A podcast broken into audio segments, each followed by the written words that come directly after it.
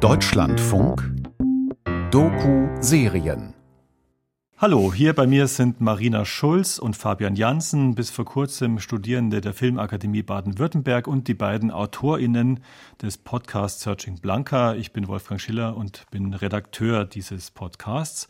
Und wir sprechen jetzt noch ein bisschen so über die Entstehung und die Hintergründe des Ganzen. Aber vielleicht vorneweg wollt ihr euch kurz noch ein bisschen näher vorstellen.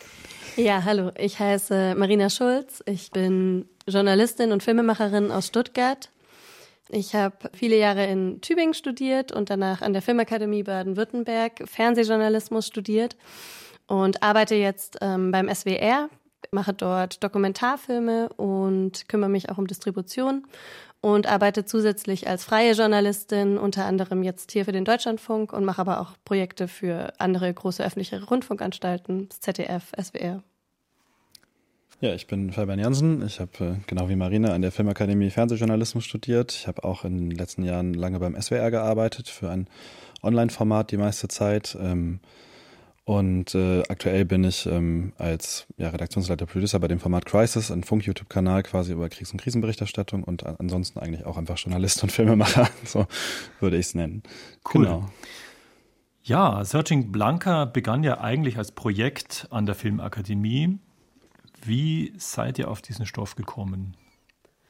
Ähm, also es ging tatsächlich damit los, dass ich auf Twitter den, den Tweet von Ruben Gertschikow, dem Initiator der Petition für die Gedenktafel für Blanca, entdeckt habe.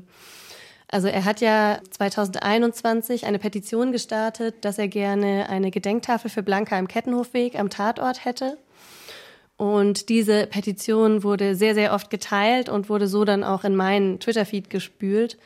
Und ich habe das gelesen, die Petition, und konnte mir einfach nicht vorstellen, dass das stimmt. Also, dass es einen Fall gibt, eine Shoah-Überlebende wird von einem Rechtsextremisten in Deutschland ermordet.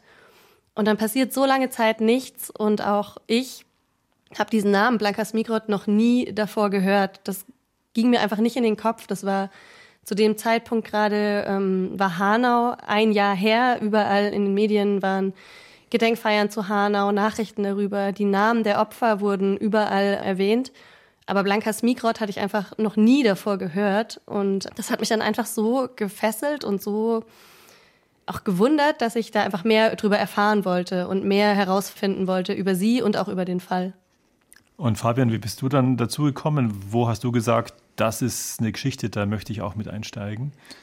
Ja, Marina hat mir vor allem einfach erstmal von der Geschichte erzählt, was sie gefunden hatte. Also es ist tatsächlich so, wie es manchmal ist im, im Reporterleben, es ist so ein bisschen Zufall. Es war Corona, wir hatten eigentlich ganz andere Themen auch für unseren Abschlussfilm damals und dann ist sie zwischendurch aber noch auf diese Geschichte gestoßen, hat mir davon erzählt und dann war ich irgendwie direkt davon begeistert, auch weil es sehr ja ein bisschen vielleicht nach mehr Recherchearbeit, ein bisschen investigativer klang und äh, so sind wir dann zusammen an das Projekt rangegangen.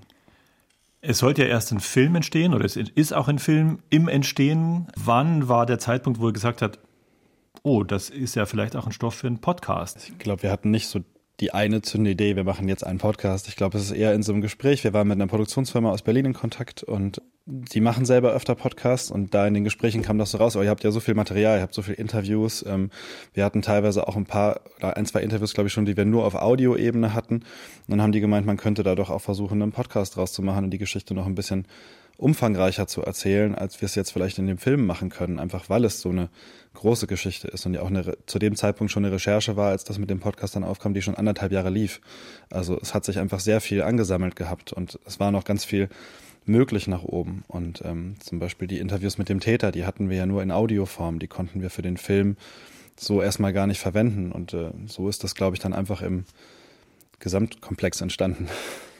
Ja, ich glaube aber auch, also zum einen sind wir, also ich auf jeden Fall große, begeisterte Podcast-Hörer und wir sind auch immer in dem Film so ein bisschen vor der Herausforderung gestanden, wie erzählt man das eigentlich, weil es sich über so einen extrem langen Zeitraum erstreckt. Wir haben so viele Interviewpartner und wir haben so viele ähm, Szenen auch, die wir nicht filmen konnten, weil es alles in der Vergangenheit passiert ist.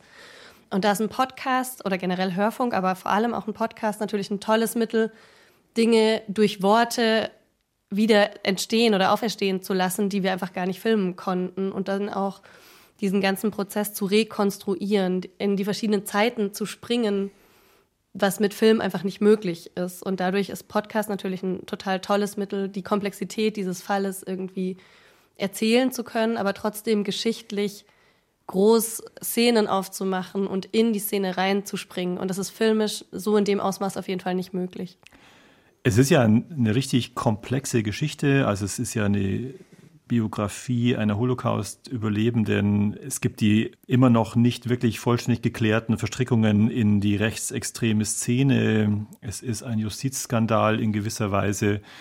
Was ist am Ende so das, was ihr so mitnimmt, also als Botschaft oder als, als Erkenntnis aus eurer Recherche? Ich glaube, man kann vielleicht damit anfangen. Wir hatten jetzt dann die Chance, einen Fall von mehr als 200 in Deutschland noch offenen Fällen mit möglichem rechtsextremen Hintergrund quasi nochmal aufzuarbeiten in irgendeiner Form und dadurch ja vielleicht einen kleinen Teil dazu beizutragen, dass sich sowas in Zukunft ändert oder solche Dinge vielleicht auch nicht mehr passieren. Das ist natürlich vielleicht ein sehr utopischer Gedanke, aber das ist, glaube ich, das, was man daraus mitnehmen kann aus Blankas Geschichte, die so eng mit der deutschen Geschichte verknüpft ist, die ganz eng daran langgezogen ist und am Ende wird sie ja von einem Täter und einer Tat eingeholt, der auch diesem Gedankengut nachhängt, was in Deutschland sehr ja, eine sehr dunkle Episode hatte. Und das ist was, wo wir als Gesellschaft, glaube ich, viel mehr hingucken können. Warum passieren bestimmte Taten? Wie sprechen wir in der Gesellschaft über, über Menschen? Wie sprechen wir über Menschen mit Migrationsgeschichte? Was für ein Klima schaffen wir? Was für eine Atmosphäre wird geschaffen durch Berichterstattung, auch durch unsere eigene Arbeit?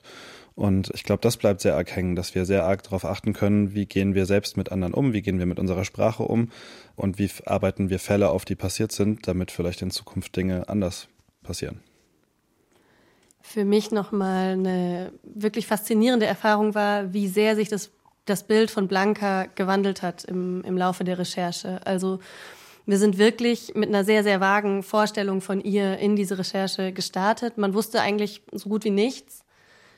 Und mit jeder Facette, die wir irgendwie gefunden haben und die wir aufdecken konnten, wurde sie viel greifbarer und wirklich, also ich will mir nicht anmaßen zu sagen, ich würde sie kennen, aber ich habe eine wirklich konkrete Vorstellung von ihr, weil so viele Menschen mit uns über sie gesprochen haben, mit uns diese, diese, dieses Wissen über sie geteilt haben. Und so ein bisschen ist auch diese Erkenntnis hängen geblieben, eigentlich war alles da. Also die Puzzleteile waren alle da. Es hat sich nur niemand die Mühe gemacht, die zu finden und sie zusammenzusetzen, weil jeder hatte so ein bisschen Info. Es gab hier eine Info, da eine Info.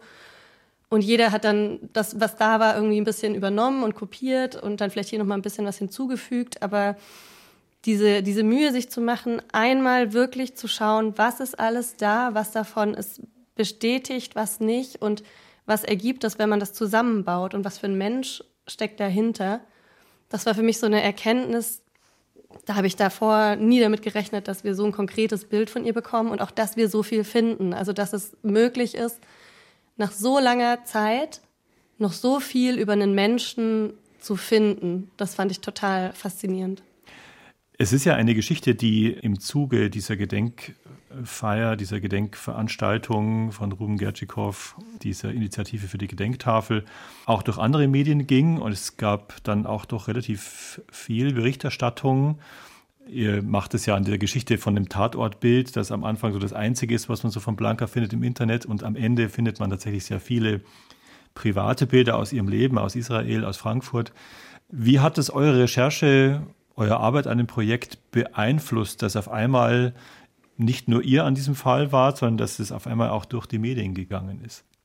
war eigentlich ganz spannend, weil es hat sich auch teilweise gegenseitig bereichert. Also ich glaube, wir waren mit sehr vielen JournalistInnen, die in der Zeit was zu dem Thema gemacht haben, dadurch auch immer sehr schnell in Kontakt und dann hat man sich gegenseitig auch mal einen Recherchehinweis oder auch wirklich gegenseitig unterstützt und was zu, zugeworfen und äh, Sachen ausgetauscht, äh, sei es von Kontakten über, über, über Fakten. Also es hat einfach, glaube ich, für alle Seiten das Ganze bereichert und so kann jetzt Blankas Geschichte in verschiedenen Medien halt äh, umfangreich dargestellt werden, von Zeitung bis Podcast dann war tatsächlich auch ganz spannend. Am Anfang, als wir Kontakt mit René aufgenommen hatten, waren wir mit die Ersten. Also es gab noch einen anderen Journalisten, der für eine Zeitung gearbeitet hatte.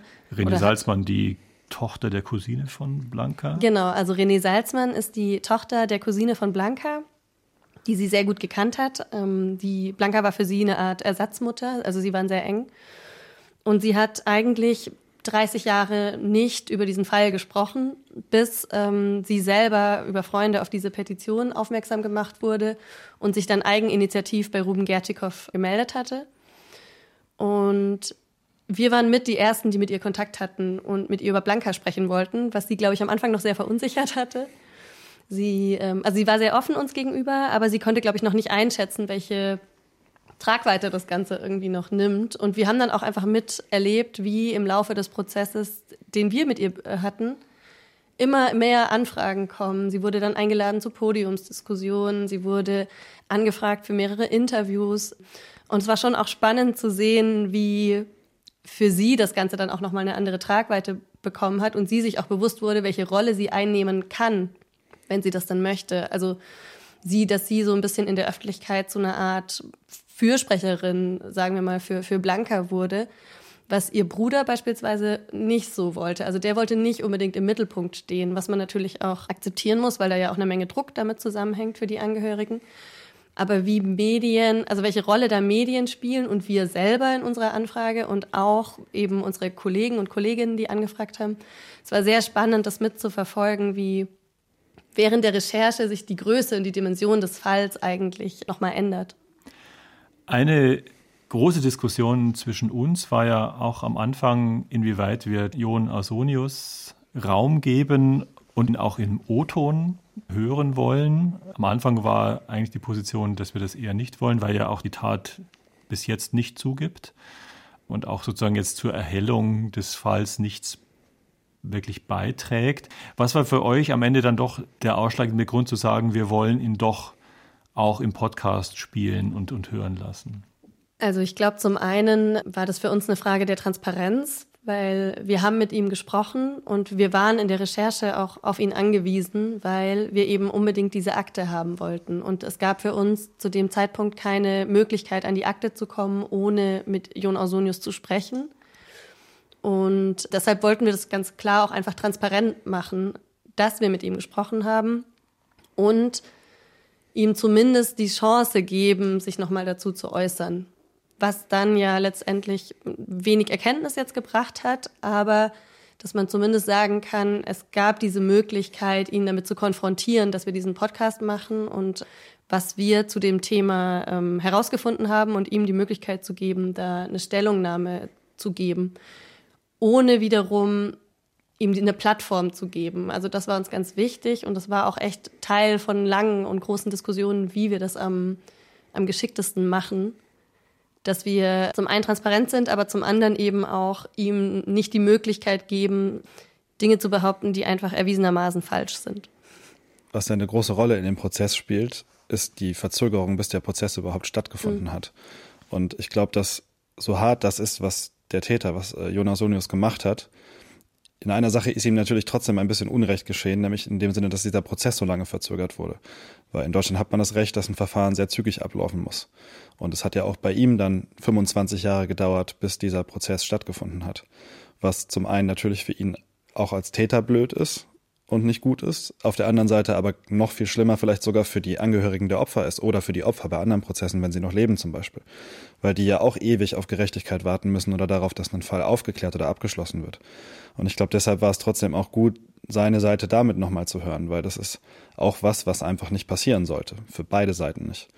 Und ähm, der andere Punkt ist, wir wollten natürlich auch einfach nochmal selber ihm die Frage stellen, ob er erst mit Blanca war oder nicht weil er es ja immer verneint hat bis dahin, aber irgendwann andere Taten ja auch noch zugegeben hat. Und natürlich war ein bisschen vielleicht auch auf unserer Seite noch so diese Hoffnung da, dass er, dass sich das noch ein bisschen mehr auflösen lässt, als es jetzt ist. Das hat sich dann natürlich nicht so ergeben, aber ich glaube, es hat trotzdem viel Erkenntnis gebracht für den Fall. Wer nicht mit euch gesprochen hat, sind die Justizbehörden, Staatsanwaltschaft, auch der maßgebliche Ermittler über 25 Jahre wollte nicht mit euch sprechen. Wie erklärt ihr euch das? Das ist eine gute Frage. Ich kann mir vorstellen, dass von der Ermittlerseite aus einfach vielleicht nicht das Interesse besteht, selber in den Mittelpunkt in die Öffentlichkeit damit zu gehen. Das ist, man kann natürlich von dem, was wir wissen, auch sagen, der Ermittler hat nicht so viel falsch gemacht. Er hat eigentlich alles gemacht, was man machen konnte. Er hat in dem Prozess, der so lange verzögert wurde, was maßgeblich eigentlich auf die damalige Staatsanwaltschaft zurückzuführen ist, immer wieder nachgefragt, ob man nicht diesen Haftbefehl endlich umsetzt und diese Auslieferung beantragt. Da ist nie was passiert. Und bei der Staatsanwaltschaft, warum sie sich nicht dazu äußern final, da können wir nur mutmaßen natürlich. Also mittlerweile sind es neue Staatsanwältinnen, die im Dienst sind, die haben mit den alten nichts zu tun. Die neuen haben ihren Job eigentlich auch erstmal gut gemacht. Deshalb waren wir da auch ein bisschen verwundert, dass da niemand mit uns sprechen wollte. Ähm, aber man hat uns ja sehr wenig Zusammenarbeit gewährt. Also man hat ja alles verweigert, von Akteneinsicht bis jetzt am Ende hin auch nochmal Auskunft über die alten Begründungen zu geben, sogar mit teilweise sehr unwirschen Antworten, um ehrlich zu sein. Was wir nicht ganz verstehen. Weil wir wollen ja grundsätzlich erstmal nichts Böses von irgendwem, sondern man will ja erstmal nur darüber berichten. Und es ist einfach schade, dass dann nicht ja, auf eine Zusammenarbeit gesetzt wird in irgendeiner Form und ein bisschen transparenter mit Sachen umgegangen wird, die vielleicht auch früher stattgefunden haben, wenn alle eigentlich daran interessiert sind, nur eine gute Aufarbeitung stattfinden zu lassen. Und das war hier ja eigentlich auch der Fall. Es einfach, es kam einfach nichts. Mhm. Und das ist irgendwie, das lässt einen ja als Journalistin irgendwie nur noch mehr die Frage stellen, warum passiert das nicht? so, und dann vermutet man ja viel eher, dass irgendwas nicht stimmt. Also, um es mal so zu sagen. Und das finden wir einfach so ein bisschen komisch, glaube ich. Wo steht die Initiative, die sich für Blanca eingesetzt hat heute? Es gab ja jetzt die Enthüllung der Gedenktafel letztes Jahr 2022 zum 30. Jahrestag der Ermordung. Also wir haben nach wie vor Kontakt zum einen natürlich zu René, die ähm, dieses Jahr jetzt leider nicht kommen konnte und ähm, auch weiterhin Kontakt zu Ruben Gertschikow, der leider dieses Jahr auch keine Veranstaltungen organisieren konnte, keine Kundgebung im Kettenhofweg. Aber der Plan ist, glaube ich, schon, soweit ich Ruben verstehe, das durchaus zu einer regelmäßigen Gedenkveranstaltung zusammenzukommen am 23. Februar. Also wir sind da auf jeden Fall stark in Kontakt mit allen und alle sind sehr bemüht, dass es da ein weiteres Andenken um Blanca geben wird. Ob das dann in Form von einer weiteren Gedenkkundgebung sein wird oder anderen ähm, Gedenktagen oder ähnliches, ist, glaube ich, noch nicht entschieden. Aber das soll auf jeden Fall kein einmaliges Geschehen bleiben.